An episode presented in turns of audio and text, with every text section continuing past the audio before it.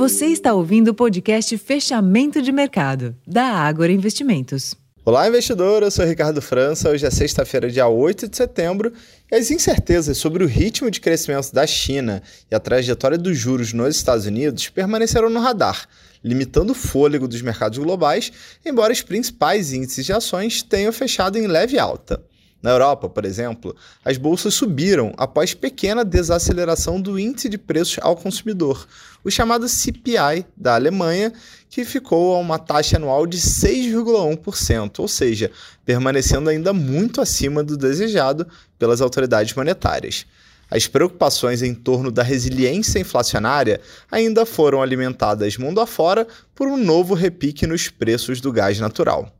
No Brasil, em sessão pós-feriado e na véspera do final de semana, o volume financeiro acabou sendo bastante reduzido, limitando o apetite ao risco. Sem direcionadores locais relevantes e apesar da nova alta do petróleo, o Ibovespa fechou a sexta-feira em queda de 0,58% aos 115.313 pontos. Giro financeiro, como eu comentei, somou apenas 16,4 bilhões de reais. Nos demais mercados, o dólar fechou o dia estável e os juros futuros em leve tendência de baixa. A próxima semana deve ser movimentada em termos de agenda econômica.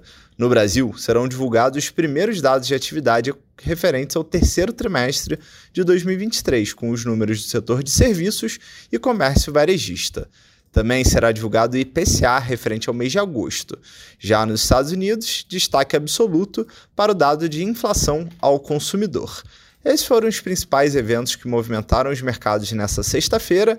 Eu vou ficando por aqui. Um ótimo final de semana e até segunda-feira. Tchau, tchau.